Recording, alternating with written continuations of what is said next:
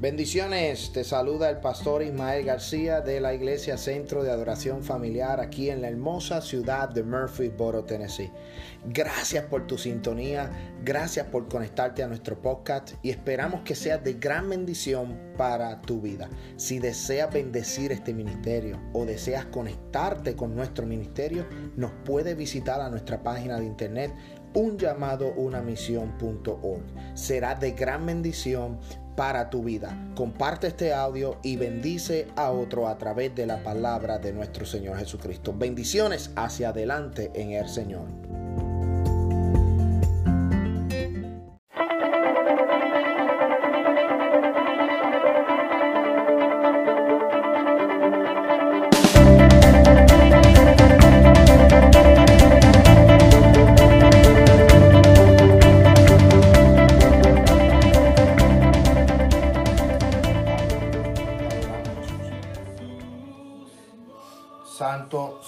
Dios.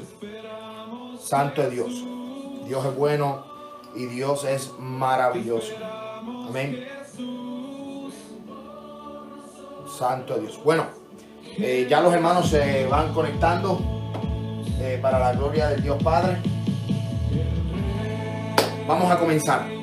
Amén. Vamos a comenzar en esta hora. Padre Celestial, Dios de los ejércitos de Israel, te doy la gloria y te doy la honra porque tú eres maravilloso, porque tú eres príncipe de paz, porque tú eres el Dios eterno a quien nosotros adoramos, a quien nosotros bendecimos en esta hora. Te doy la gloria y te doy la honra, Padre. Mira esta palabra que vamos a hablar, vamos a, estudiar. Abre el entendimiento y que Dios llegue a lo más profundo de los corazones. Te pido, Dios del cielo, que tú ministres de acuerdo a la necesidad de cada niño de cada joven, de cada dama, de cada caballero en esta noche. Padre, que esta palabra pueda ministrar, Dios, cambiar mentes, corazones. Te pido, Dios, que el estudio de lo que vamos a estudiar hoy, Dios, nos ministre, Dios, y nos cambie, Dios, y que levante, que avive el fuego que hay en nosotros. A todos los hermanos, Dios, que se van conectando, Dios del cielo, te pido que tú les ministres en esta noche preciosa. En el nombre del Padre, del Hijo y del Espíritu Santo. Amén, amén y amén. Dios es bueno, Dios es maravilloso. Santo Dios. Eh, Dios bendiga a la iglesia Centro de Adoración Familiar a todos los hermanos que se van conectando en esta hora preciosa. Amén. Te habla el pastor y amigo eh, Ismael García de la iglesia Centro de Adoración Familiar. Y estamos más que contentos que Dios nos permite una semana más, un día más, una noche más, alaba, eh, de poder reunirnos a través de este medio y poder continuar nuestro estudio bíblico del Apocalipsis. Por las últimas cinco semanas hemos estudiado y hemos dado introducción al libro de Apocalipsis. Hemos estudiado las siete iglesias del Asia Menor. Hoy vamos a concluir con la iglesia de la Odisea y vamos a entrar al tema que continúa Amén. El, próximo tema, el próximo paso dentro del plan de salvación de Dios para la iglesia y el plan de restauración para el pueblo de Israel. Te pido en esta noche preciosa que si deseas compartir este video lo puedes hacer. Amén. Dios bendiga al, al pastor José Gómez Raimundo en Cubulco, en Guatemala. Muchas bendiciones. Dios bendiga a todos los hermanos que se van conectando en esta hora. Y yo pido, ¿verdad?, que, que, que se queden conectados porque hoy vamos a estudiar, hoy traje la pizarra y vamos a hablar sobre lo que es la última iglesia de Asia Menor y vamos a comenzar con la doctrina del arrebatamiento. Con esto yo no pretendo convencer a nadie, simplemente me interesa el poder explicarle a las vidas, el poder llegar al corazón de la gente a través de este medio y decir que hay una solución mientras la iglesia esté presente. Amén. Cristo en Cristo hay una oportunidad. Amén. Bueno, eh, eh, eh, vamos al libro de Apocalipsis, capítulo 3. Libro de Apocalipsis, capítulo 3. Libro de Apocalipsis, capítulo 3. Y vamos a darle lectura al versículo 14 en adelante para así para terminar. En esta noche vamos a cerrar lo que son las siete iglesias de Asia Menor y vamos a comenzar con la doctrina del arrebatamiento. Y con la pizarra le voy a explicar las fases que tiene o las etapas que tiene el libro de Apocalipsis. Amén. Si usted tiene una pregunta, la puede hacer al final del programa, ¿verdad? Eh, lo estaremos contestando. Amén. Pero mira, vamos al libro de Apocalipsis, capítulo 3, versículo 14 en esta hora. Dice la Biblia, Santo Dios, escribe al ángel de la iglesia que está en la Odisea. Escuche bien, he aquí el amén, el, el testigo fiel y verdadero. El principio de la creación de Dios dice esto. Yo conozco tus obras, que ni eres frío ni caliente, y ojalá fueras frío o caliente, pero por cuanto eres tibio, no eres frío ni caliente, te vomitaré de la boca. Porque tú dices, yo soy rico y me he enriquecido y de ninguna cosa tengo necesidad. Y no sabes que tú eres un desaventurado, miserable, pobre, ciego y desnudo. Por tanto, yo te aconsejo que de mí compres oro refinado en fuego para que seas rico y, y tus vestiduras blancas para vestirte y que no seas y que no se descubra la vergüenza de tu desnudez. Y unjas tus ojos con colirio para que veas.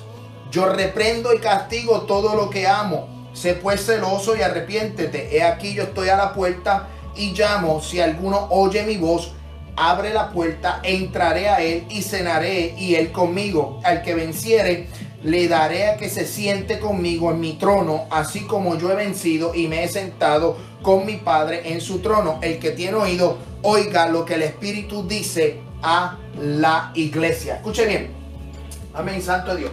Escuche bien lo que, lo que dice la, Aquí vemos eh, la última carta a los siete pastores y a las siete iglesias de Asia Menor.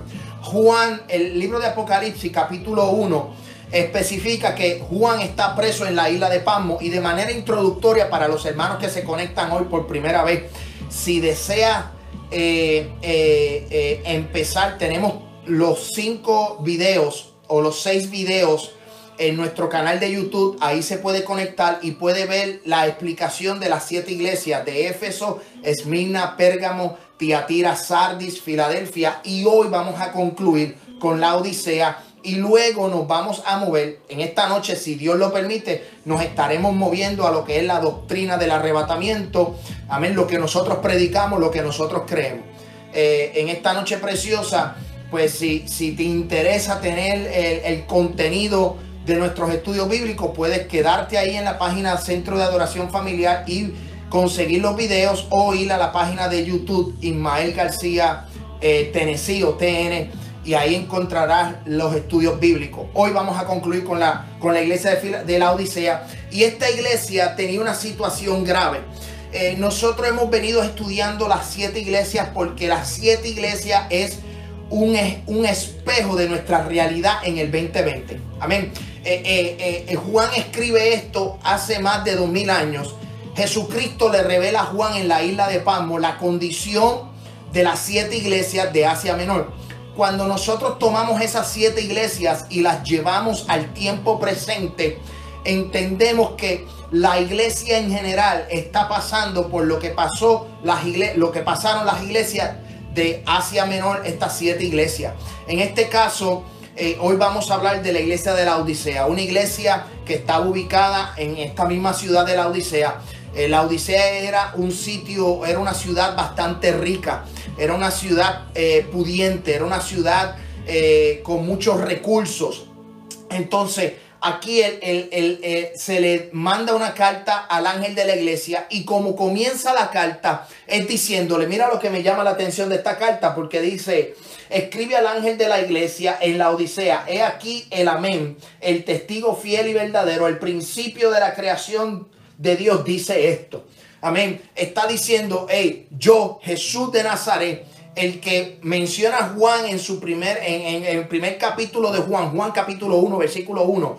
Amén. En el principio era el verbo, el verbo era con Dios y el verbo era Dios y todo lo que fue creado fue hecho por él. Entonces, ese versículo bíblico al final dice el principio de la creación. Se ha malinterpretado por religiones como los testigos de Jehová o religiones como los mormones que dicen que Cristo fue la primera creación. Amén. No, Cristo no fue la primera creación. Cristo es parte, amén, de esa Trinidad hermosa y Él es el principio y Él es el fin. Amén, como le escribió, escúcheme, como le escribió a las otras iglesias. En este caso le está diciendo el que es fiel y es que el verdadero, el que promete y el que cumple, dice esto. Entonces, no queremos eh, eh, desvirtuar o no podemos malinterpretar, porque aquí esta versión de la Biblia dice el principio de la creación. No, y no es el principio en cuanto lo primero que fue creado, sino que Él estuvo presente en el principio de la creación, que son dos cosas muy distintas. Amén, y no lo podemos malinterpretar. Cristo, amén, es parte de esa Trinidad, era la palabra. Y para explicarle un poco mejor, en el Antiguo Testamento, aunque Cristo, la palabra Cristo no aparece, ese es el nombre que se le da en el Nuevo Testamento, pero en el Antiguo Testamento se le conoce como el ángel de Jehová o se le conoce como la palabra. Por eso Juan capítulo 1, versículo 1 dice que en el principio era el verbo. Y el verbo en griego, la traducción es logos, lo que significa la palabra. O sea, en el principio era la palabra, la palabra era Dios y la palabra estaba con Dios. Amén. Dios, eh, Jesucristo eh, siempre ha existido. Y en este caso le deja saber a la iglesia de, fila, eh, de, la Odisea, hey, yo soy el, el primero.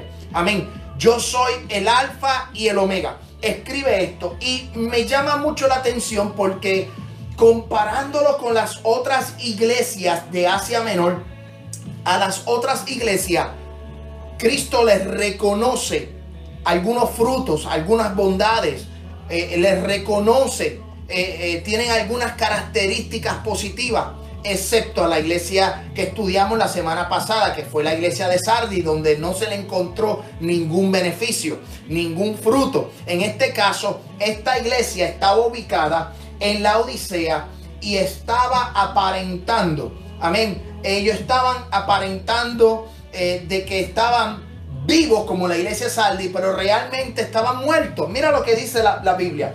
Vamos al versículo 13. Yo conozco tus obras, al versículo 15, perdonen.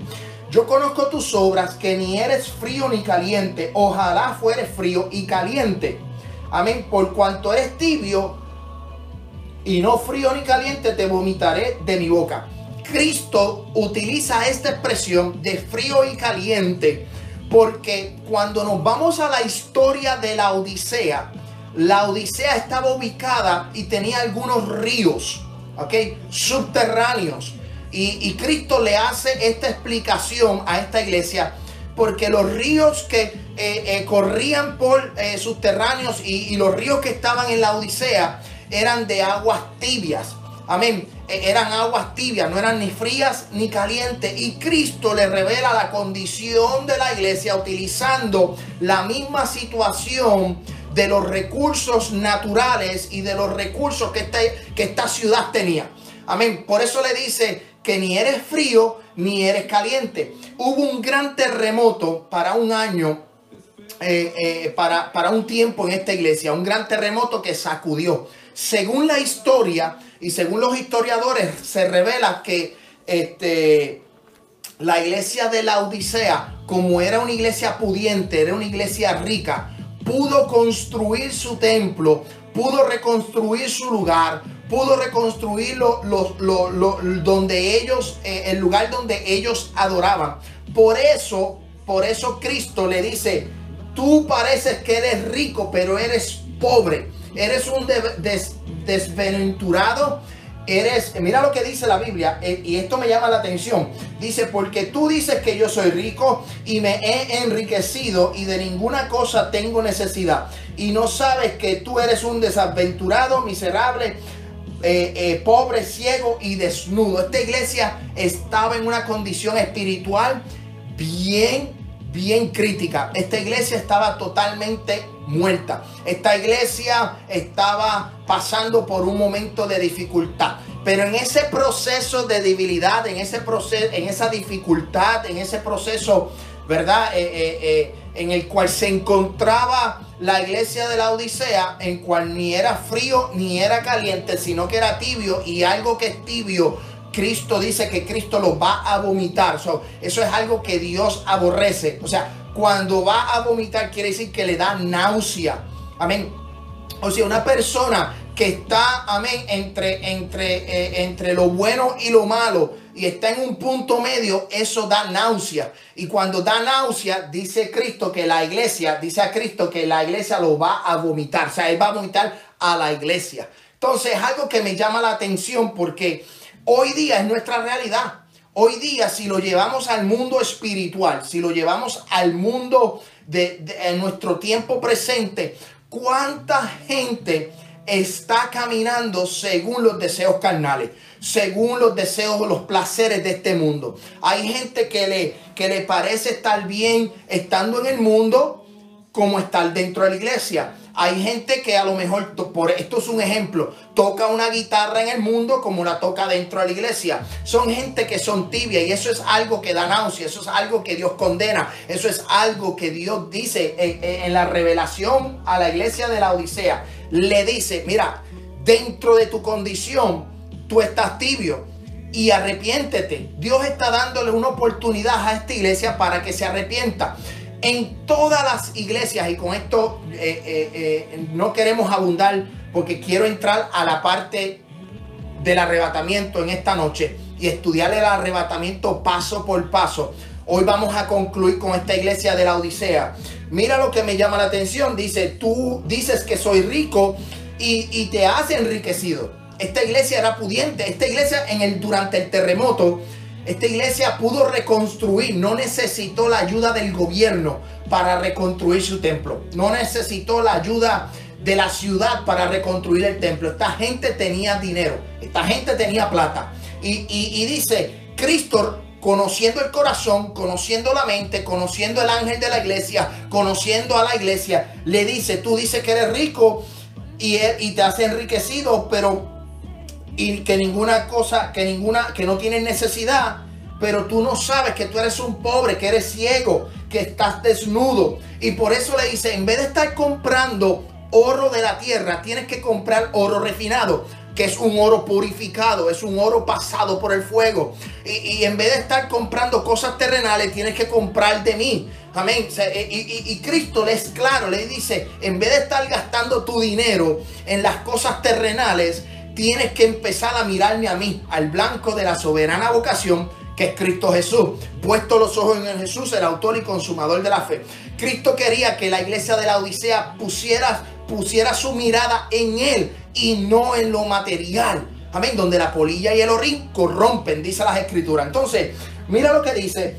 Por tanto, yo te aconsejo, Cristo le está dando un consejo a través de esta carta y le dice, escuche bien, por tanto, yo te aconsejo que de mí compres oro refinado en fuego para que seas rico y vestidura blanca para que te vista, para vestirte y que no se descubra la vergüenza de tu desnudez. Unge tus ojos con colirios para que veas. Yo reprendo y castigo a todo lo que amo. Y sé pues celoso y arrepiéntete. Aquí Cristo le está diciendo, arrepiéntete de tus malas obras Arrepiéntete de tu vida, de tu vida pecaminosa, de tu doble, de tu doble vara. Arrepiéntete de tu doble camino, de tu, de, de, de, no dar testimonio. Cristo le está dando una oportunidad porque en cada una de las siete iglesias Cristo dio un consejo y dio una oportunidad y dio una esperanza. Amén. Dio una esperanza. Y esa esperanza le dice a la iglesia de la Odisea, si tú haces esto y te arrepientes, que es lo mismo que nos dice hoy día a nosotros. A ti te dice arrepiéntete, a mí me dice arrepiéntete. O sea, nosotros venimos a los pies de Cristo. Nosotros tenemos que buscar el fundamento, tenemos que escudriñar las escrituras, tenemos que vivir una vida santa, tenemos que vivir una vida pura, eh, buscar el reino de Dios, su justicia, que lo demás vendrá por añadidura. Hay que empezar a mirar a los de arriba en vez de mirar hacia lo de abajo. Entonces aquí Cristo le da una esperanza y le dice, he aquí yo estoy a la puerta. Si tú abres, yo entro y ceno contigo. Amén. Por eso es bien importante que nosotros abramos nuestros corazones a Jesús de Nazaret. Y dice, al que venciere, le daré a que se sienta conmigo en mi trono, así como yo he vencido y me he sentado con mi Padre en mi trono. Amén. Al que venciere se va a sentar conmigo en mi trono. Amén. Y así como yo me he sentado con mi Padre. Amén. Eh, eh, eh, el tiempo, el tiempo las siete iglesias es un ejemplo, y aquí es donde vamos a ir a la pizarra, es un ejemplo de nuestra realidad. Es un ejemplo de lo que estamos viviendo hoy día. Aunque hayan datos históricos, aunque esas, esas cartas se escribieron para los siete pastores en aquel tiempo, la Biblia es inspirada por el Espíritu Santo y desde Génesis a Apocalipsis, escuche bien, desde Génesis a Apocalipsis, la Biblia en este tiempo es, es, es una fuente de agua. Amén. Es, es, es, una bendición nosotros tener las escrituras. Es la voz de Dios sobre la tierra. Amén. Y entonces eso aunque se escribió para esas siete iglesias, es un reflejo. Nos ministra, nos toca, nos cambia nos abre nuestros ojos para nosotros poder identificar si nosotros estamos caminando como la iglesia de Éfeso, que perdió su primer amor, o como la iglesia de Esmirna, que estuvo en prueba por 10 días, que fue entregada en tribulación, una iglesia que estuvo en constante guerra, o una iglesia como la de Tiatira, que, que la de Pérgamo, ¿verdad? Eh, la iglesia de Pérgamo que que toleraba la doctrina de Balaam. Amén. O la iglesia de Tiatira que toleraba la doctrina de Jezabel. O la iglesia de Saldi. Amén. Que estaba, decía que estaba viva, pero en realidad estaba muerta.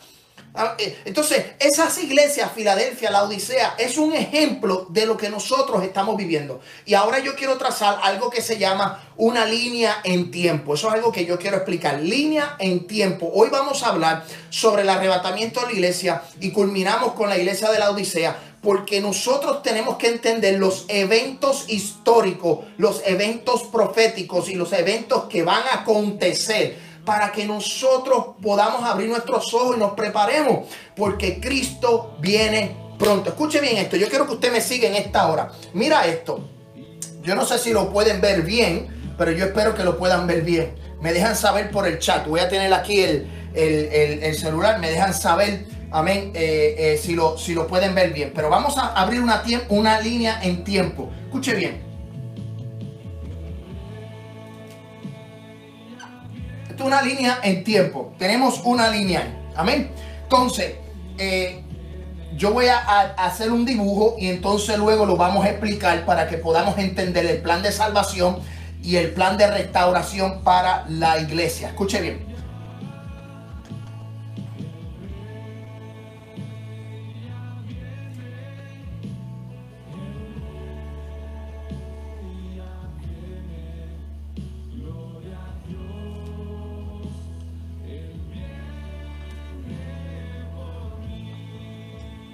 Ok, si usted ve este dibujo, lo cual yo estoy dibujando, amén, eh, aquí es donde vamos a entrar a la, a la discusión y yo quiero mostrarles a ustedes en una línea en tiempo los acontecimientos que el libro de Apocalipsis y la Biblia nos revela para que nosotros estemos preparados y para que nosotros podamos entender lo que es la salvación y lo que es lo que es la salvación, lo que es la redención, lo que es el plan de Israel de restauración. Escuche bien, en este periodo, este primer periodo, esta es la primera parte, la segunda parte, la tercera parte y esta es la cuarta parte. Amén. Uno, dos, tres y cuatro. Escuche bien, porque eh, eh, eh, hay unos eventos.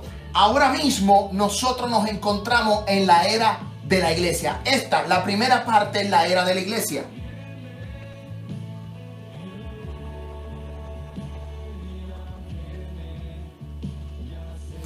La primera parte es la era de la iglesia. Luego de la era de la iglesia viene lo que es la gran tribulación o la tribulación. Luego de la tribulación viene un evento que es lo que es el milenio. Y luego viene lo que es la eternidad.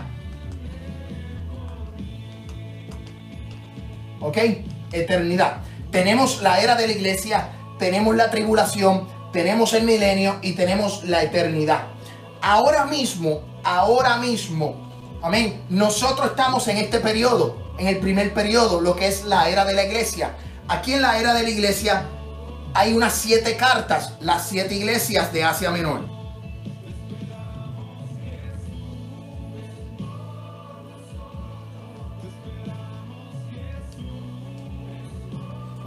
Tenemos las siete iglesias de Asia Menor. Entonces, antes de que ocurra la gran tribulación, antes que ocurra la tribulación, que son tres años y medio, y esto lo vamos a ver en detalle más adelante, no ahora, pero más adelante, tres años y medio de, tribulación y tres años y medio de gran tribulación, lo cual esos son siete años. Eh, mientras esto está sucediendo en la tierra, esto está sucediendo en la tierra, en el cielo nosotros tendremos lo que son las bodas del Cordero y lo que es el tribunal de Cristo. Ok, tendremos la era de la iglesia, tenemos eh, luego la tribulación, tres años y medio de paz y tres años y medio de gran tribulación y al mismo tiempo que son siete años, tendremos una semana en el cielo, los que sean arrebatados, estaremos en las bodas del Cordero y se nos van a entregar los galardones, lo que es el tribunal de Cristo. Pero nosotros no vamos a llegar en el día de hoy, la noche de hoy, no vamos a llegar a ese tema. Yo esto lo voy a borrar simplemente para que vean la explicación. Luego de la gran tribulación ah, viene lo que es el milenio y luego del milenio viene la eternidad. ¿Ok? En ambos, en ambos periodos, en estos periodos, hay unos eventos proféticos que se tienen que cumplir. Amén. Hay unos eventos proféticos que se pueden cumplir. Escuche bien, escuche bien esto nosotros, tú y yo, que somos la iglesia de Cristo, somos la perla que fue pagada a gran precio de sangre, estamos en este tiempo. Ahora mismo nos encontramos aquí.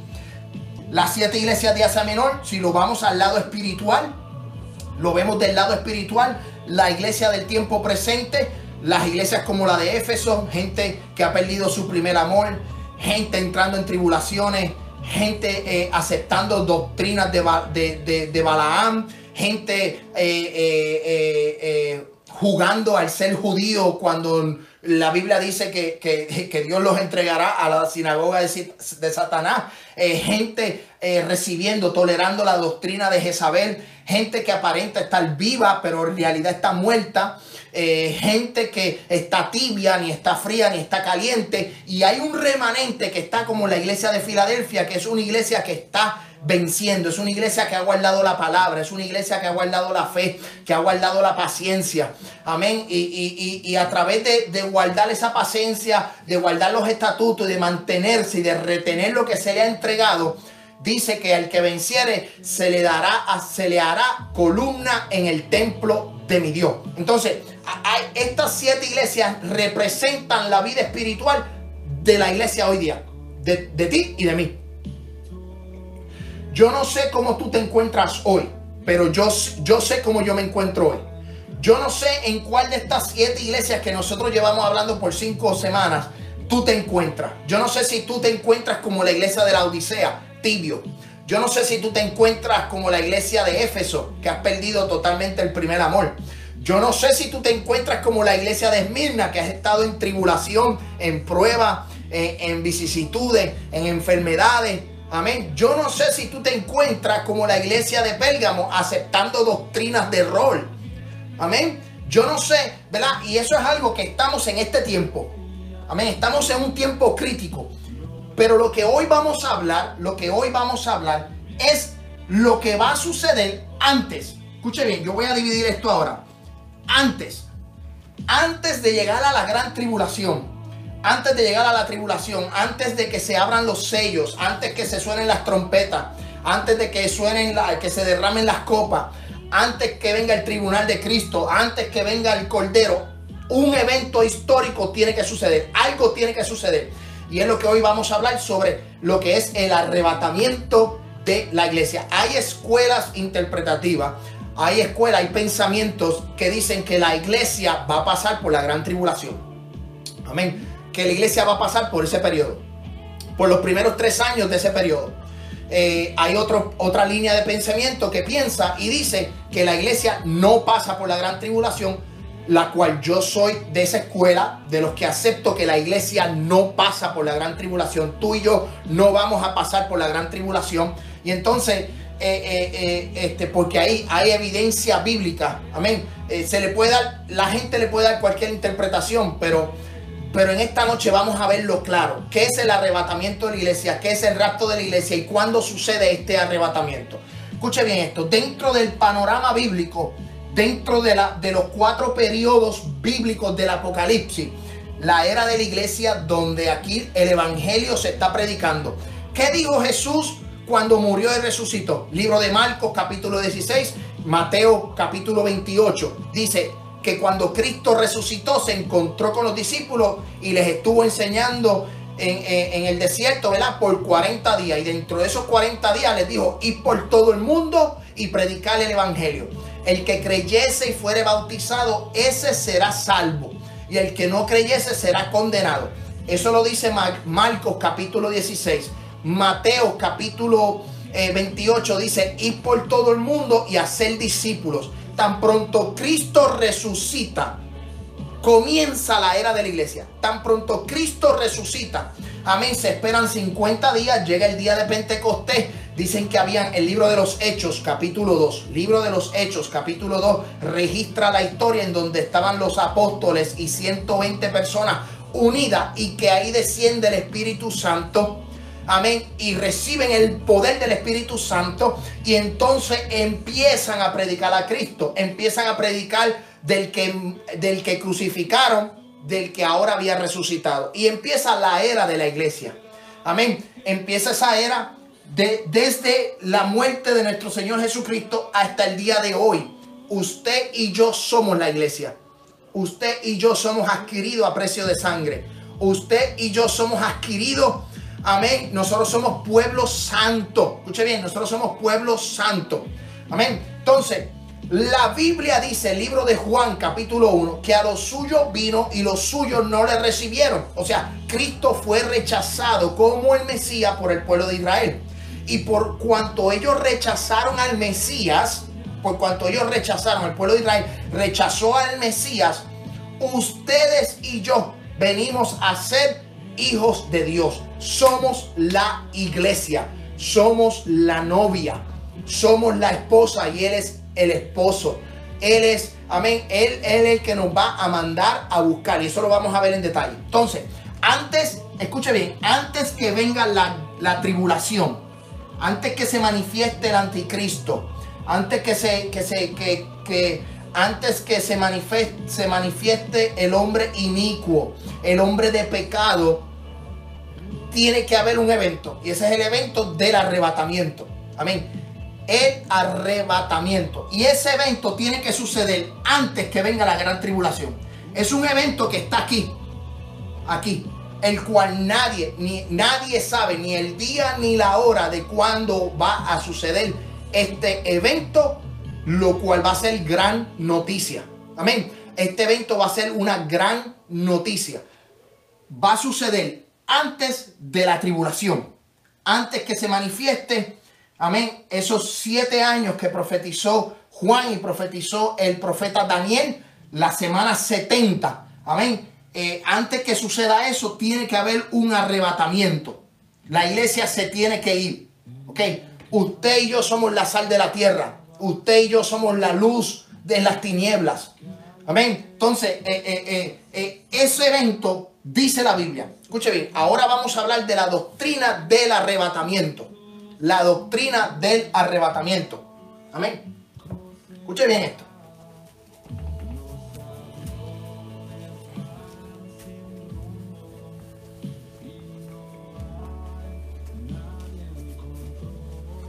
La doctrina del arrebatamiento. Vamos otra vez a la línea en tiempo. Vamos a hacerlo un poco más grande.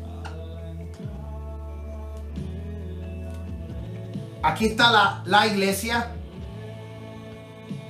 Y aquí, en este mover, está lo que es la tribulación. Ok. Antes que venga este periodo, tiene que suceder lo que es el arrebatamiento.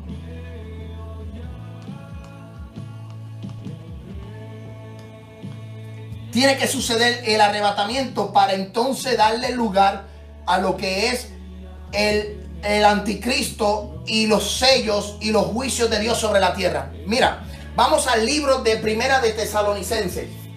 Libro de Primera de Tesalonicenses. Vamos a tomar como base el libro de Tesalonicenses. Amén. Yo quiero que usted vaya conmigo. Libro de Tesalonicenses. Capítulo, primer libro de Tesalonicenses, capítulo 13, eh, capítulo 4, versículo 13. Y dice, escuche bien lo que dice la Biblia. Tampoco queremos, hermanos, esto es Pablo hablándole a los tesalonicenses. Tampoco queremos, hermanos, que ignoréis acerca de los que duermen, para que no os entristezcáis como los otros que no tienen esperanza. Porque si creemos que Jesús murió y resucitó, así también traerá Dios con Jesús a los que durmieron en él. Escuche bien, escuche bien lo que dice. Por lo cual os decimos esto, en palabra del Señor, que nosotros que vivimos habremos quedado hasta la venida del Señor, no precederemos a los que durmieron, porque el mismo Señor con voz de mando, con voz de alcance, con trompeta de Dios descenderá de los cielos y los muertos en Cristo resucitarán primero. Escuche bien, y luego los que vivamos, los que hayamos quedado, seremos arrebatados juntamente con ellos en las nubes para recibir al Señor en el aire. Así estaremos siempre con el Señor. Por tanto, alentados los unos a los otros con estas palabras. El apóstol Pablo le habla a los tesalonicenses y aquí en la iglesia de tesalonicenses para darle un poquito de trasfondo histórico, había un problema serio. Amén. Ellos, la iglesia de Tesalonicense, estaba pensando en la segunda venida de Cristo. Ellos estaban diciendo, ¿y qué pasó con los que murieron ya? No tienen esperanza. Y aquí Pablo le dice a los tesalonicenses, mira lo que le dice, tampoco queremos hermanos que ignoréis acerca de los que duermen, ¿ok? para que no os entristezcáis como los otros que no tienen esperanza. Hay unas religiones que cuando tú mueres, tú vas a un purgatorio. Hay otras religiones que cuando tú mueres, tú no tienes más esperanza. Ahí todo se acabó. Pero tú y yo que creemos en Cristo, en el fundamento, en la palabra, sabemos que si hoy morimos, cuando suceda el arrebatamiento de la iglesia, nosotros seremos resucitados, seremos levantados de entre los muertos. Esa es tu esperanza, esa es mi esperanza. Antes que venga la gran tribulación, tiene que suceder este evento. Y el evento del arrebatamiento es inminente, eso viene. Aunque la gente no lo crea, está puesto en las escrituras. Pablo le dice a los tesalonicenses, como base bíblica utilizamos, porque el Señor mismo con voz de mando, con voz de arcángel y con trompeta de Dios descenderá de los cielos y los muertos en Cristo resucitarán primero. Luego nosotros los que vivimos, los que hayamos quedado, seremos arrebatados juntamente con ellos en las nubes para recibir al Señor en el aire y así estaremos con Él, con el, Señor para siempre. Amén. Pablo le dice, nos van a venir a recoger y la iglesia se va a levantar. Los muertos resucitarán y juntamente los que vivamos seremos arrebatados. Mira, vamos a, vamos a lo que dice, mira lo que dice la Biblia en, en Primera de Tesalonicense. Escucha bien para darle, para darle un ejemplo eh, de, del arrebatamiento. Escuche bien, para darle un ejemplo del arrebatamiento. Juan capítulo 14, versículo 1. Libro de Juan capítulo 14. Yo quiero que usted vaya conmigo. Libro de Juan capítulo 14. Esto es un ejemplo del arrebatamiento. Escuche bien, libro de Juan capítulo 14 versículos del 1 al 3. Mira lo que dice la Biblia. Amén. Mira lo que dice la Biblia. Eh, libro de Juan, capítulo 14, perdón, tengo el libro de Lucas. Libro de Juan, capítulo 14, dice, escuche bien, no se turbe vuestro corazón, creéis en Dios, creed también en mí. En la casa de mi padre muchas moradas hay. Si así no fuera, yo os lo hubiera dicho. Voy pues a preparar lugar para vosotros. Y si me fuere, escuche bien, y si me fuere y os prepare lugar, vendré otra vez y os tomaré a, mí mismo para que donde yo estoy, vosotros también estéis. O sea, Cristo le dice, yo me voy a ir, le dice a los discípulos, yo me voy, voy a preparar lugar para que donde yo esté, ustedes también estén. Yo os mismo os buscaré. O sea, Cristo les hace una promesa a los discípulos en el libro de Juan capítulo 14, versículo 1 al 3. Le dice, y si me fuere, yo os preparé el lugar, vendré otra vez y os tomaré a sí mismo. Amén. Y os tomaré a sí mismo. Para que donde yo estoy, vosotros también estéis. O sea, aquí Cristo nos promete, un, nos da una esperanza. Que donde Él está, nosotros vamos a ir. Él nos va a tomar. Él va a regresar. Amén. Entonces hay una diferencia porque es algo que hoy día la gente está, hay gente que se confunde y yo quiero explicar esto.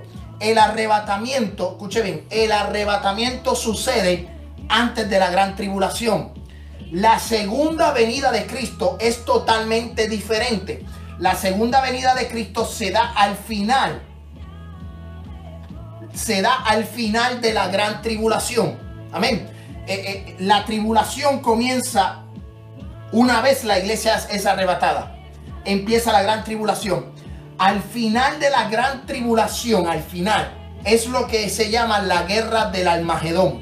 En la guerra del Almagedón, y eso lo vamos a ver más adelante, yo no voy a explicar la guerra del Almagedón ahora, pero ahí en la guerra del Almagedón, Cristo vendrá a defender al pueblo de Israel, el cual dice que toda lengua, toda nación, los pueblos, los países estarán en contra de Israel. Amén. El anticristo le hará guerra a Israel. Y ahí cuando Israel se vea situada, se vea apretada, que Israel se vea que está entre la espada y la pared, entonces ellos clamarán y dice que descenderá el Hijo del Hombre, vendrá Jesucristo en su segunda venida y todo ojo le verá. En la segunda venida, en la segunda venida de Cristo, todo ojo le verá. En el arrebatamiento, nadie le va a ver. El arrebatamiento, dice la Biblia, que es un abrir y cerrar de ojo. Así, rapidito. Amén. Ahora mismo suena la trompeta. Los que tienen el oído afinado, nos vamos con Cristo nos vamos hacia el cielo. Amén. Eh, eh, pero la segunda venida es totalmente diferente a lo que es el arrebatamiento de la iglesia. El arrebatamiento de la iglesia no es la segunda venida de Cristo. La segunda, venida de, la segunda venida de Cristo es cuando el pueblo de Israel enclame y se ve en peligro y, y regrese Cristo junto con los que se fueron en el rapto. Escuche bien. Cristo en la segunda venida va a venir junto con los que se fueron en el rapto a pelear por Israel. A pelear. Amén. Esa es la segunda venida de Cristo. Durante el arrebatamiento de la iglesia, dice Juan, dice el apóstol Pablo, dice el apóstol Pablo ahí, eh, eh, que los que vivamos seremos arrebatados. Amén. Y que Juan capítulo 14, versículo del 1 al 3 dice que Cristo se fue a preparar lugar para vosotros, para que donde Él esté, nosotros también estemos. Amén y nos va a recoger. Mira lo que dice Primera de Corintios. Yo quiero que usted vaya conmigo a Primera de Corintios. Primera de Corintios capítulo 15. Amén, santo de Dios. Primera de Corintios capítulo 15.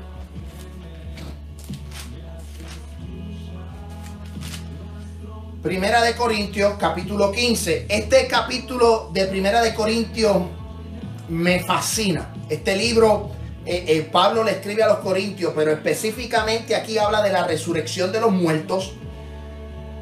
Okay, habla de la resurrección de los muertos y habla sobre lo que es el arrebatamiento de la iglesia. Mira lo que dice del versículo 50 al 58. Yo quiero que usted vaya conmigo en esta noche preciosa. Mira lo que dice la palabra del 50 al 58. Mira lo que dice, escuche bien.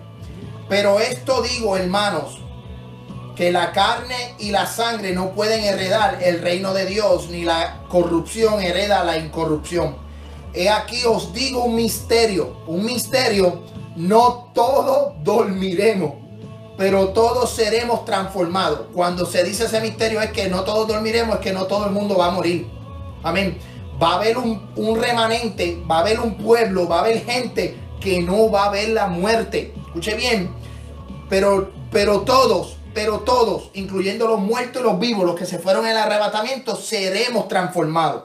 Dice, en un momento, en un abrir y cerrar de ojo, a la final trompeta, porque se tocará la trompeta y los muertos resucitados incorruptibles, nosotros seremos transformados.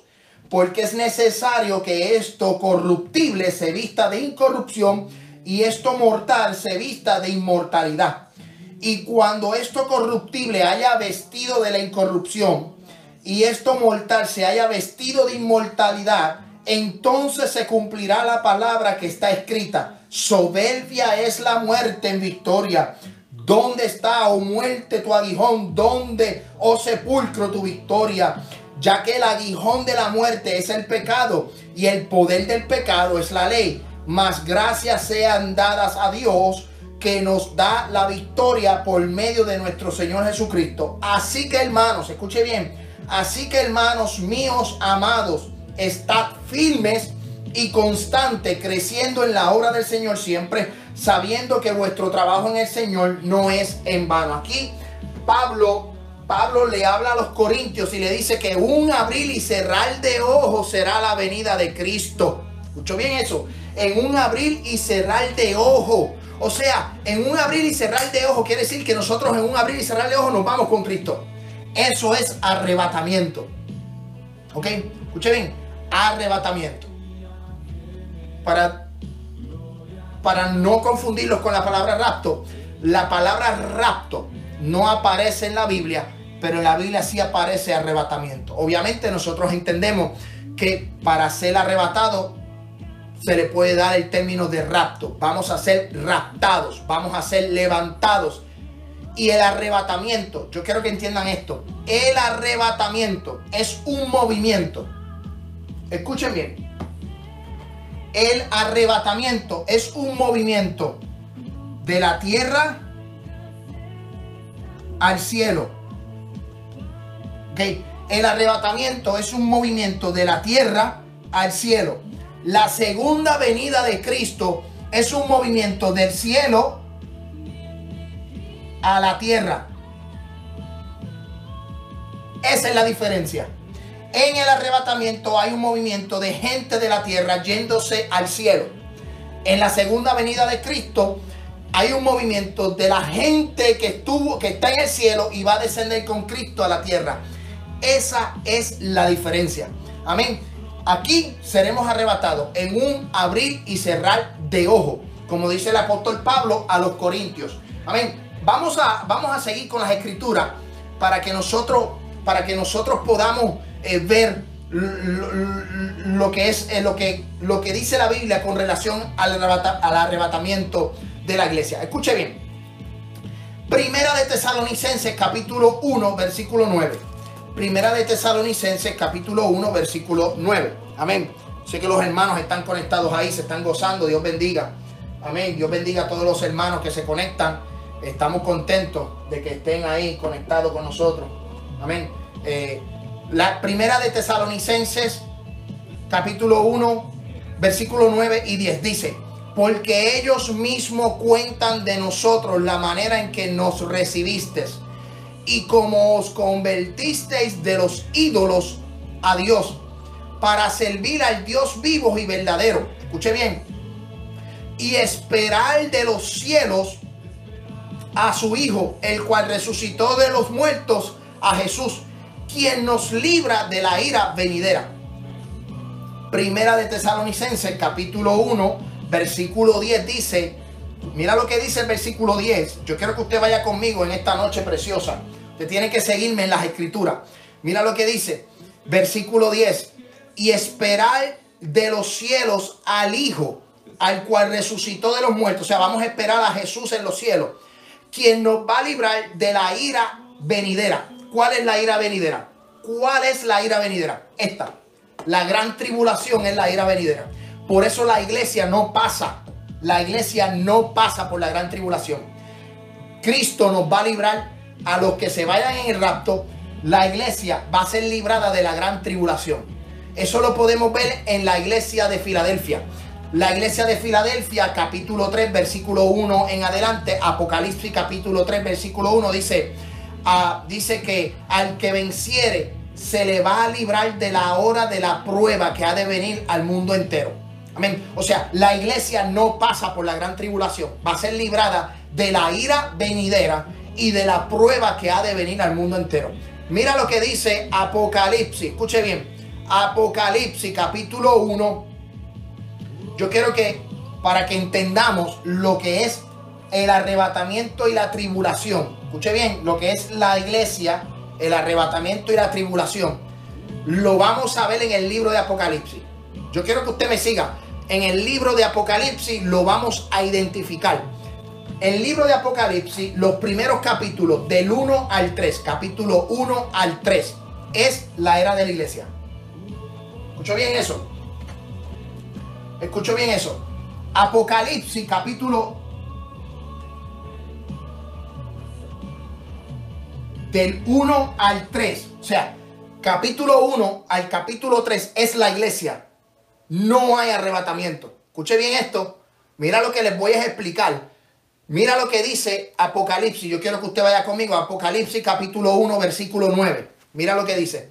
Yo Juan, vuestro hermano y copartícipe vuestros en la tribulación, en el reino y en la paciencia de Jesucristo, estaba en la isla de Pasmo. O sea, Juan está en la isla de Pasmo por causa de la palabra de Dios.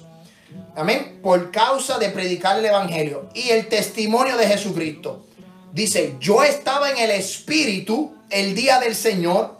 El día del Señor aquí, en este capítulo 1, versículo 10, cuando dice el día del Señor, no habla de la ira venidera ni cuando Cristo venga. Lo que está diciendo el día del Señor, el domingo. Porque para los judíos, para los apóstoles, el día del Señor se transfiere a lo que fue el domingo cuando Cristo resucitó de entre los muertos. El primer día de la semana. Y se le, de ahí en adelante se conoce como el día del Señor. Amén. En este caso, Juan dice que está en el Espíritu el día del Señor. O sea, el, domingo, el primer día de la semana. Está en el Espíritu y dice, yo quiero que usted vaya conmigo. Y oí detrás de mí una gran voz, como de trompeta, que decía, yo soy el alfa y el omega, el primero y el último. Escribe un libro, lo que ves, y envíalos a las siete iglesias de Asia Menor. Éfeso, Esmirna, Pérgamo, Tiatira, Saldi, Filadelfia y la Odisea. O sea, que en el capítulo 1, en el capítulo 1, Juan está en la isla de Pasmos. Y está en el espíritu. Este, en la isla de Pasmos y Juan está en el espíritu, pero está en la isla. Amén. Le escribe el mensaje a las siete iglesias. En la isla. ¿Escuchó bien eso? En la isla. Él no está en otro lugar. Él está recibiendo una revelación en la isla. Ahora bien, del 1 al 3 se hablan los siete mensajes a las siete iglesias de Asia Menor. Y ahí fue lo que estuvimos hablando y estudiando por cinco semanas. Amén. De estas siete iglesias. Pero ¿qué sucede cuando termina? Escuche bien, ¿qué sucede cuando termina el mensaje de la Odisea? Y yo quiero que usted vaya conmigo al capítulo 4. Escuche bien capítulo 4 de Apocalipsis. Del 1 al 3, la iglesia. Capítulo 4, arrebatamiento. Ok, capítulo 4, arrebatamiento. ¿Cómo? Vamos a probarlo por las escrituras. Yo quiero que usted vaya conmigo, el libro de Apocalipsis. Capítulo 4, solamente algunos versículos. Ok, mira lo que dice. Después de esto, o sea, vamos, vamos a ir un poquito para atrás capítulo 3, versículo 22. Termina con la iglesia de la Odisea. Y dice, el que tiene oídos, oiga lo que el Espíritu dice a la iglesia. Ahora dice, capítulo 4, versículo 1. Mira lo que dice. Después de esto, he aquí una puerta abierta en el cielo y la primera voz que oí como de trompeta hablando conmigo dijo, sube acá, sube y yo te mostraré las cosas que sucederán después de estas. Ok, mira qué impresionante. Dice Juan, dice Juan que después que recibió la, escribió las siete cartas, que recibió la revelación del capítulo 1 al capítulo 3, en el capítulo 4, el primer versículo dice, sube acá. Escuché una voz de trompeta, alaba. Escuché una voz de trompeta, dice, sube acá. O sea, fue tomado de la isla de Pasmo y fue llevado al cielo donde se encontró con una puerta abierta. ¿Ok? Eso es sinónimo de arrebatamiento. Juan está en la isla de Pasmo recibiendo una revelación de las siete iglesias y ahora en el capítulo 4, versículo 1, escucha una trompeta y se sube acá. O sea, Juan fue transformado, fue elevado, fue llevado al cielo. Y obviamente, después del capítulo, después del versículo 1, o sea, versículo 2 en adelante, versículo 2 en adelante, habla sobre eh, la adoración celestial y lo que Juan vio. Luego que Juan vio, después del capítulo 4, o sea, capítulo 4, capítulo 5, dice que vio un libro y solo uno tenía potestad para abrir el libro. Y ese libro tenía siete sellos, lo cual no vamos a hablar hoy, no vamos a discutir los siete sellos. Pero es para que usted vaya engranando con lo que es la era de la iglesia, lo que es el arrebatamiento de la iglesia y lo que es la tribulación para el pueblo de Israel. ¿Ok? Y para la humanidad, porque todo el que se quede va a pasar por esa tribulación. Amén. O sea que el capítulo 4, versículo 1 es sinónimo de un arrebatamiento. Amén. Es sinónimo de arrebatamiento. Vamos al libro de Mateo, capítulo 24. Libro de Mateo, capítulo 24, para que pueda, podamos ver en perspectiva también lo que es arrebatamiento. Capítulo 24, capítulo 24, versículo 32. Ok, dice, de la higuera aprende esto. Ok, de la higuera aprender la parábola. Cuando ya su rama está tierna y brotan las hojas, sabéis que el verano está cerca. Así también vosotros cuando veáis estas cosas, conoced, conoced que estás cerca a la puerta. De cierto os digo que no pasará esta generación hasta que todo esto acontezca el cielo y la tierra pasarán, pero mi palabra no pasará. Escuche bien.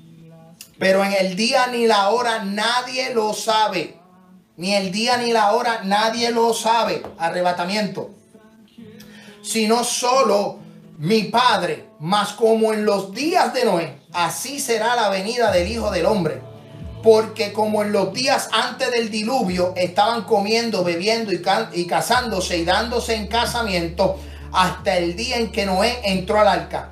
Y no entendieron hasta que vino el diluvio y se los llevó a todos. Así será la venida del Hijo del Hombre. Escuche bien esto. Estarán dos en el campo, uno será tomado y el otro será dejado. Dos mujeres estarán moliendo, amén, en, el molino. La una será tomada y la otra será dejada. Velad pues, escuche bien, velad pues, porque no sabéis el día ni la hora en que ha de venir el maestro. Amén. El maestro. Entonces, antes que llegue la tribulación, viene el arrebatamiento, pero hay unos eventos que tienen que suceder en la era de la iglesia. ¿Ok? Por ejemplo, por ejemplo, la iglesia tiene que estar firme. La iglesia tiene que estar velando. La iglesia tiene que abrir sus ojos. ¿Por qué? Porque como no sabemos ni el día ni la hora en que ha de venir el maestro para, para buscar a su iglesia, dentro de la era de la iglesia van a haber una serie de eventos. Y ahí es donde nos vamos al primer, al Mateo capítulo 24, versículo 3, donde dicen, habrá guerra, guerras, hambres, hambres, pestes, terremotos. Y dice, son principios de dolores. Principio de dolores. ¿Ok? Son. Antes que ocurra el arrebatamiento, hay ciertas cosas que se tienen que cumplir. La apostasía. Tiene que cumplirse la guerra. Tiene que haber terremotos. Tiene que haber, tiene que haber principio de dolores. Lo dice Mateo capítulo 24, ¿verdad? Mateo capítulo 24, versículo 3 hasta el versículo 8, con referente a lo que va a suceder antes del arrebatamiento. Amén. Padres contra hijos, hijos contra padres. Habrá, habrá muerte, terremotos, desastres eh, ecológicos o terrestres. Eh, van a haber guerras, naciones contra naciones. Todo eso se está cumpliendo, todo eso se está viviendo, lo estamos mirando. Amén. Entonces, eh, todo eso tiene que acontecer. La iglesia sí, escuche bien, la iglesia sí va a pasar por, por, no por lo que es la tribulación o la gran tribulación para, para después del arrebatamiento, pero sí la iglesia va a pasar por problemas, la iglesia va a pasar por vicisitudes, la iglesia va a pasar por una leve tribulación, lo que el apóstol Pablo dice, que eso va a producir un eterno peso de gloria. So, nosotros vamos a ser probados Amén. Vamos a, vamos, vamos a ser probados como el oro. Vamos a pasar por diferentes situaciones. Eh, nosotros no estamos exentos de la guerra. No estamos exentos de las pestes. No estamos exentos de los terremotos. Amén. No estamos exentos de los principios de dolores. Eso es, la iglesia va a pasar por eso. La iglesia va a pasar por persecución. La iglesia va a pasar por momentos difíciles. Amén. Pero nosotros dice, el guío porque vuestra redención está cerca. O sea, Cristo viene pronto, va a levantar la iglesia. Y aunque nosotros estemos pasando por estas etapas, nuestra confianza, nuestra esperanza está aquí, en el arrebatamiento de la iglesia. Esa es nuestra esperanza, el arrebatamiento de la iglesia. Es una doctrina la cual la gente no quiere enseñar hoy día. Es una enseñanza la cual la gente está apostatando. Hay gente que dice que ya no viene Cristo. Hay gente que dice que ya Cristo vino. Hay gente que dice que ya eso no es con nosotros. Amén. Pero nosotros somos de los que predicamos eso. Y hay ejemplos bíblicos, que son los textos bíblicos que yo te he dado en esta noche. Escuche bien, mira lo que dice Marcos capítulo 13. Marcos capítulo 13, versículo 32. Pero de aquel día ni de la hora nadie lo sabe. Ni aun los ángeles que están en el cielo, ni el Hijo, sino el Padre. Mirad, velad y orad porque no sabéis cuándo será el tiempo. Es como el hombre que yéndose lejos deja su casa y dio autoridad a sus siervos y cada uno sus obras y al postrero mandó a que velase. Velad pues porque no sabéis cuándo vendrá el Señor de la casa, si al anochecer o a la medianoche o al cantar el gallo o a la mañana. Pero cuando venga de repente, nos, no nos halle durmiendo y lo que vosotros digo, a todos lo digo, velad. Cristo mandó a los discípulos, Cristo nos mandó a nosotros a velar, a no dormirnos. Mira lo que dice segunda de Pedro, capítulo 3, versículo 9. El Señor no retarda su promesa, según algunos la tienen por tardanza. La gente piensa que esto ya pasó, que esto, esto es de aquí a mil años, eh, que esto, el arrebatamiento es de aquí al 2030. Mira lo que dice. No queriendo que ninguno perezca, sino que todos procedan al arrepentimiento. Pero el día del Señor vendrá como ladrón en la noche, el cual los cielos pasarán con gran estruendo y los elementos alderán, ardiendo serán deshechos y la tierra y la obra que en ella hay será quemada. O sea, como ladrón en la noche. Amén. Así será la venida del Hijo del Hombre. Mira, para que usted entienda lo que es el arrebatamiento, Génesis capítulo 5 nos relata la historia de Enoch. Enoch fue traspuesto, Enoch no vio la muerte. Elías fue levantado al cielo. Elías no vio la muerte. Amén. So, es algo que es real. Amén. El Antiguo Testamento, aún en el Antiguo Testamento hay ejemplos de arrebatamiento. Enoch fue llevado, Elías fue eh, levantado al cielo y aún en el Nuevo Testamento la Biblia nos dice que Felipe estaba bautizando al eunuco y dice que tan pronto lo levantó de las aguas, fue arrebatado. Obviamente ese arrebatamiento no fue al cielo, sino que fue arrebatado y puesto en otra ciudad. O sea, ¿qué nos enseña esto? Que Dios es soberano y Dios puede arrebatarnos. Ahora mismo Dios me puede arrebatar de aquí y llevarme a otro estado. Porque Dios es soberano. Pero nuestro arrebatamiento, nuestra esperanza, no es ese arrebatamiento que Elías, que, que Felipe vio, sino el que Enoch y Elías vieron. Amén, que no vieron muerte. Eso es un arrebatamiento. Yo no sé cuántos se están gozando en esta tarde preciosa. Amén. Yo sé que se están gozando. Santo es Dios. Amén. Eso es el arrebatamiento. O sea, la iglesia se va a ser levantada. La iglesia va a ser levantada. La iglesia va a subir. La iglesia se va para el cielo. Amén. Entonces, escuche bien. Porque vamos a, vamos a la próxima semana, la próxima semana, hoy hablamos del arrebatamiento, la próxima semana vamos a hablar de Apocalipsis, capítulo 4 y eh, capítulo de los capítulos en adelante, lo que es la tribulación, la boda del cordero y los sellos. Escuche bien esto, mira esto, qué interesante. Escuche bien, cuando nosotros seamos arrebatados al cielo, cuando nosotros seamos levantados al cielo. Amén. A nosotros se nos van a dar unas vestiduras nuevas. A nosotros, los que sean arrebatados. Yo quiero que entiendan esto. Arrebatados. Los que sean arrebatados. Los que sean levantados no van a sufrir de la muerte segunda. Amén. Eso es lo primero. Muerte segunda.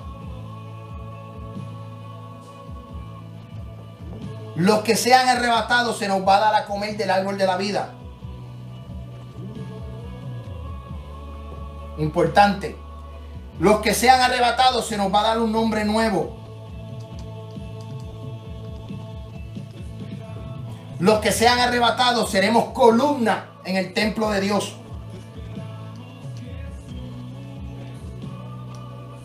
Los que sean arrebatados, escuche bien, los que sean arrebatados se nos darán vestiduras blancas.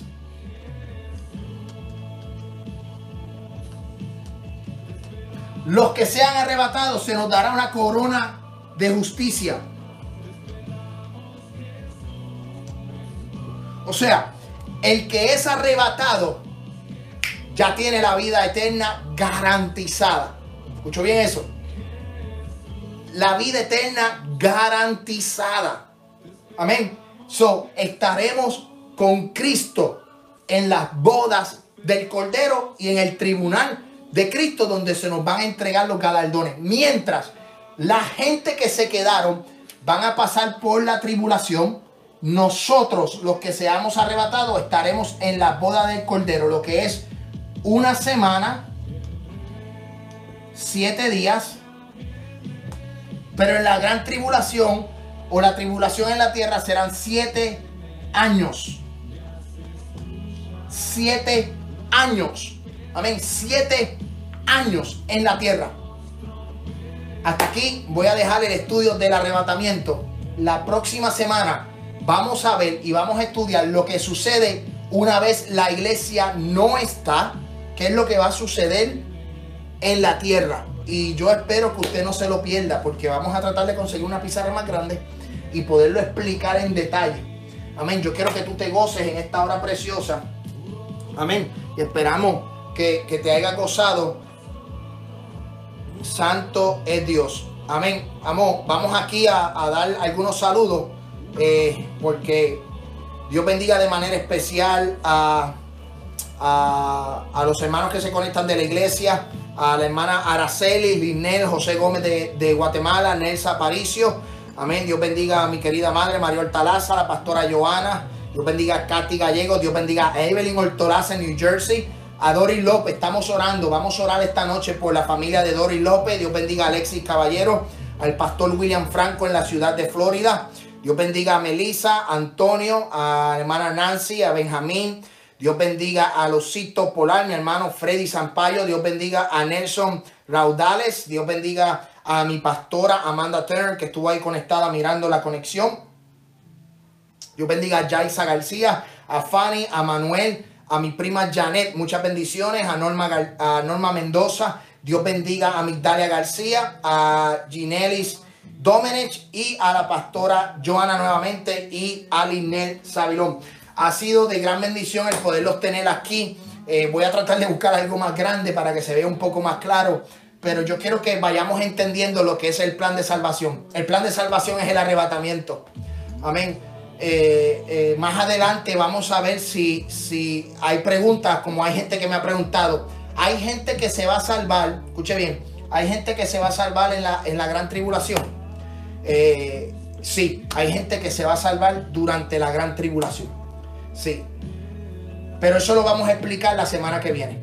Usted no se puede eh, perder esa explicación de por qué la gente se salva en la gran tribulación y cuál es el efecto dominó. Cuál es el efecto, el precio que van a pagar para ser salvos. Amén. Yo no doy esa recomendación, yo no alento a nadie, yo no motivo a nadie a que haga lo que le dé la gana, quedarse en la gran tribulación para ser salvo. No, yo quiero que usted y yo, usted, usted se vaya en el arrebatamiento a la iglesia. Yo quiero que usted sea salvo en esa primera ida, en esa primera salida. Amén. Esa es nuestra esperanza, que podamos irnos en, en, la, en la, nos podamos, nos podamos ir, eh, nos podamos ir en el arrebatamiento de la iglesia. Amén. So, vamos a ver si conseguimos una pizarra más grande para ponerlo en dibujo, en perspectiva, completo, punto a punto. Amén. Eh, eh, lo que es el, el plan de salvación para la iglesia. Nuestra salida, el arrebatamiento. Luego vamos a ver los siete sellos Vamos a ver las siete trompetas, las siete copas, las bodas, el milenio. ¿Cuál es la vida en el milenio? Alaba. ¿Cuál es la vida en el milenio? ¿Cuál es el gran, el gran trono del juicio blanco? Donde ahí todo el mundo, buenos y malos, va, a estar de frente a Dios. ¿verdad? Y, y, los que no fueron inscritos en el libro de la vida dice que serán echados al lago de fuego, que sufrirán la segunda muerte. Todo eso lo vamos a explicar y esperamos ¿verdad? que el arrebatamiento de la iglesia sea en esta noche y que nos podamos ir con él. Si usted desea, eh, si hay algún amigo, vecino que desea convertirse, aceptar a Cristo y no pasar por los juicios y por la tribulación que se aproxima, le invito, amén, a aceptar a Cristo, a confesar a Jesús de Nazaret como su único y exclusivo Salvador. Gracias a todos los hermanos que se conectaron. Dios bendiga a todas las iglesias, a la gente de Honduras, Guatemala, Puerto Rico, en Tennessee, Kentucky, Florida. Amén. A todos los hermanos de Centro y Suramérica que yo sé que van a estar viendo este video cuando sea retransmitido. En el día de mañana y va a estar disponible en el canal de YouTube Ismael García Tennessee. Ahí puede conseguir los primeros seis estudios bíblicos con relación a las siete iglesias y hoy lo que es la doctrina del arrebatamiento. Recuerden, nos vamos pronto. Dios te bendiga, Dios te guarde de manera especial. Amén.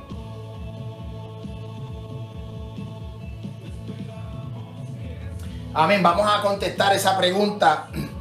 Eh, ¿Cuánta santidad? Eh, señor Imael, mi pastor, ¿cuánta santidad se requiere para ser arrebatado? Yo quiero, pero no sé si puedo. Escucha bien, escucha bien. Eh, ¿Cuánta santidad se requiere? La Biblia dice, escuche bien, la Biblia dice que nosotros cuando aceptamos a Cristo como, nuestro único y exclusivo Salvador, eh, dice que somos sellados con el Espíritu Santo para el día de la redención. O sea, que una vez nosotros aceptamos a Cristo, nosotros somos sellados con el Espíritu Santo para el día de la redención. O sea, la persona que está sellada con el Espíritu Santo es la persona que va a estar eh, eh, eh, preparada para irse en el arrebatamiento de la iglesia. Ahora bien, salvo siempre salvo, eso no existe. una vez tú aceptas a Cristo, uno tiene que mantenerse, amén, tratando de dar frutos espirituales. Nosotros estamos viviendo en un cuerpo, en un cuerpo, en un cuerpo natural, ¿verdad? donde tenemos varios enemigos. Déjame, voy a explicar eso rapidito porque en estos días estuve pensando sobre la anatomía espiritual. Escuche bien. Yo quiero terminar, pero voy a contestar esa pregunta. Amén. Nosotros tenemos que mantener la santidad de Dios, ¿verdad? Y separarnos para Dios. Santidad es separación para Dios. Eso es lo que significa santidad. Separación para Dios. O sea, nosotros tenemos que separarnos para Dios. Pero nosotros, nosotros estamos compuestos por estas tres. Recientemente, esto es un triángulo, ¿verdad? Recientemente estaba yo estudiando la Biblia, estaba meditando en este triángulo, eh, este, en este triángulo, porque nosotros estamos compuestos por alma, estamos compuestos por carne, o sea, cuerpo, y estamos compuestos por espíritu. ¿Ok? Esa es nuestra anatomía espiritual. Amén. El alma es lo que se gana, es lo que se va para el cielo o se pierde. El espíritu es el espíritu de vida, es lo que nos da vida, es lo que nos da sustento, es lo que se sopló. El espíritu que sopló Dios en el huerto del Edén, Adán, ese espíritu, espíritu de vida. Y escuche bien esto, y la carne es nuestro enemigo. Amén, es una carne que nosotros tenemos que vivir. Santo de Dios. Pero yo quiero decirle, ¿Qué tipo de santidad o cuánta santidad yo necesito para ser salvo? La Biblia dice que nosotros tenemos que, que vivir para Dios, tenemos que sujetarnos a la palabra, tenemos que eh, este, nosotros, ¿verdad? Eh, en, la, en, la carne en que vivimos, eh, vamos a hacer, vamos a pecar día a día, este, pero la Biblia dice que nosotros tenemos abogado con el Padre. Santidad es separación con Dios. ¿Cuánta santidad? No hay medición. Yo no te voy a medir de 1 a 10, el que esté en 10 es el que se salva, no. Solo Dios es el que escudriña los corazones. Dios conoce tu corazón. Dios conoce mi corazón. Dios conoce cuán preparado yo estoy. Lo que nosotros tenemos que hacer es día y noche arrepentirnos, día y noche pedirle a Dios que, ¿verdad? Que, que purifique nuestras vidas. Día y noche eh, decirle al Señor que nos perdone si en algo hemos ofendido. Hay que vivir la palabra, hay que vivir las escrituras, hay que orar, hay que ayunar, hay que, hay que leer las escrituras, hay que orar, hay que meterse en la presencia de Dios. Amén. No podemos eh, contristar al Espíritu Santo. Amén. La Biblia dice que no podemos caminar según los deseos de la carne. Y, esos deseos de la carne son lascivia, son mentiras, es el adulterio, la fornicación, este, lo que es el, pecado, ¿verdad? El, hombre que vive en pecado es el hombre que no va a levantarse el día del arrebatamiento. Pero nosotros que estamos caminando en Jesús y que alcanzamos misericordia, la Biblia dice en Proverbio que el que confiesa su pecado alcanzará misericordia. El que confiesa su pecado alcanzará misericordia, pero el que lo esconde alcanzará maldición. Entonces, ¿quién, quién, que nosotros, no, yo quiero que, que entendamos es, yo no voy a juzgar quién se va y quién se queda. Yo creo que es una responsabilidad de cada uno de nosotros decirle al Señor, Señor, prepárame. Yo quiero estar preparado. La Biblia dice que todo el que confesara al Hijo el Hijo lo confesará delante del Padre. Hay que decirle al Señor, escribe mi nombre en el libro de la vida. Afina nuestros oídos. Yo creo que eso es una preparación diaria. Esto no se trata de haber aceptado a Cristo una sola vez y ya lo aceptaste y ya se acabó. No. Cada día es una preparación diaria. Cada día estamos pasando por diferentes pruebas, diferentes situaciones. Y nosotros como cristianos, como cristianos tenemos que decirle al Señor, yo quiero estar preparado para el arrebatamiento. Amén. Hay unos que corren para 100, unos que corren para 60, unos que corren para 30. No todo el mismo, no todo el mundo corre para la misma velocidad. Amén. So, que en este caso, ¿cuánta santidad tú requieres? Santidad es separación para Dios. Es cuán dispuesto tú estás para separarte para Dios. Cuán dispuesto, cuán entregado tú estás para tú entregarte a Cristo y decir, las cosas que a, que a ti te gustan, pero que el espíritu te redalguye, tienes que dejar. Entonces yo creo que esto es un camino día a día. Cada día nosotros vamos mejorando. Nadie ha alcanzado perfección. Nosotros estamos caminando hacia la perfección. Estamos caminando hacia la santidad de Dios. La Biblia dice, sé santo porque yo soy santo. Pablo dice, sé imitadores de mí porque yo lo soy de Cristo. Entonces nosotros estamos caminando hacia esa perfección nosotros vamos a ser arrebatados el día del arrebatamiento. todo aquel que tenga el Espíritu, el que haya sido sellado con el Espíritu Santo. Pero la persona que lo contristó, la persona que optó por irse con los deseos de la carne, con los deseos, los placeres de este mundo, pues lamentablemente se va a quedar. Lamentablemente la persona que decidió darle más oportunidad a la carne dentro de la anatomía espiritual, el alma, escuche bien eso, el alma, el alma, alma, cuerpo y espíritu. ¿Ok? Esto es lo que tenemos que tú y yo procurar, que nuestra alma sea salvada. El espíritu es lo que nos sostiene, es lo que nos da vida. Y el cuerpo, obviamente, es la carne. Dice la Biblia que del polvo sois y del polvo volveréis. Cuando nosotros muramos, si nosotros morimos, si nosotros morimos, si yo muero hoy, mi carne va a la tierra y se deshace. Pero mi carne durante mi camino espiritual, dentro de mi camino espiritual, se convierte en un enemigo. El cuerpo, la carne se convierte en un enemigo. Por eso Pablo le dice a los Efesios, amén, y le dice a los Gálatas, amén, sobre los deseos carnales.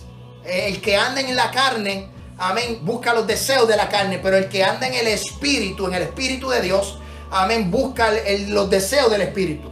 Entonces nosotros tenemos que procurar salvar el alma, porque una vez nosotros morimos, si morimos, si morimos, este cuerpo se va a la tierra, el espíritu, eso, eso, eso, eso es lo que nos sostiene, el espíritu de vida. Amén. Y el alma es lo que tú decides, vida eterna o muerte eterna. Ahora, en el arrebatamiento, las personas que no fueron muertas, que estamos vivos, como dice el apóstol Pablo, dice que este cuerpo será cambiado, será transfigurado, será glorificado, será transformado, porque nada, y eso lo estuvimos leyendo, nada que esté un cuerpo terrenal puede vestirse, o sea, un cuerpo corruptible no se puede vestir y un cuerpo incorruptible tiene que cambiarse. Por eso Cristo en el monte de la transfiguración, cuando fue con Pedro, Jacobo y Juan, dice que cuando Jesús se transfiguró estuvo Moisés y Elías. Tuvieron tres personajes. Y entonces el cuerpo de Cristo se glorificó. Y ese cuerpo de Cristo, lo que Cristo logró en esa transfiguración es lo que tú y yo vamos a lograr cuando seamos arrebatados. Cuando tú y yo seamos arrebatados, ese cuerpo nosotros va a ser cambiado. Pero el que murió, el que murió, el que murió, el cuerpo tiene que ser, va a ser resucitado, pero ese cuerpo va a ser totalmente cambiado. Entonces, esto es lo que nosotros tenemos que procurar. Que nuestra alma se vaya en el arrebatamiento, que Cristo, que nos vayamos con Cristo en el arrebatamiento. Amén, santo es Dios. Y, y con relación a la santidad, buscar cada día más la separación con Dios. Cada día. La separación con Dios. Amén, santo Dios. Gloria a Dios. Bueno, nos estamos gozando. Bueno, aquí ya estamos, ya estamos para terminar. Dios, yo voy a les contesté la pregunta, so que esperemos, ¿verdad? Que se hayan gozado. El próximo, la próxima semana, pues estaremos hablando sobre las bodas del Cordero, sobre lo que son los redimidos, eh, lo que vio Juan en el libro de Apocalipsis capítulo 4 y esperamos que puedan compartir el video para que otros puedan llevarse de la presencia de Dios. Amén. Dios te bendiga, Dios te guarde y será hasta una, hasta una próxima semana. Amén. Muchas bendiciones. Nos puede visitar a nuestra página de internet un llamado una misión.org. Amén. Dios te bendiga, Dios te guarde.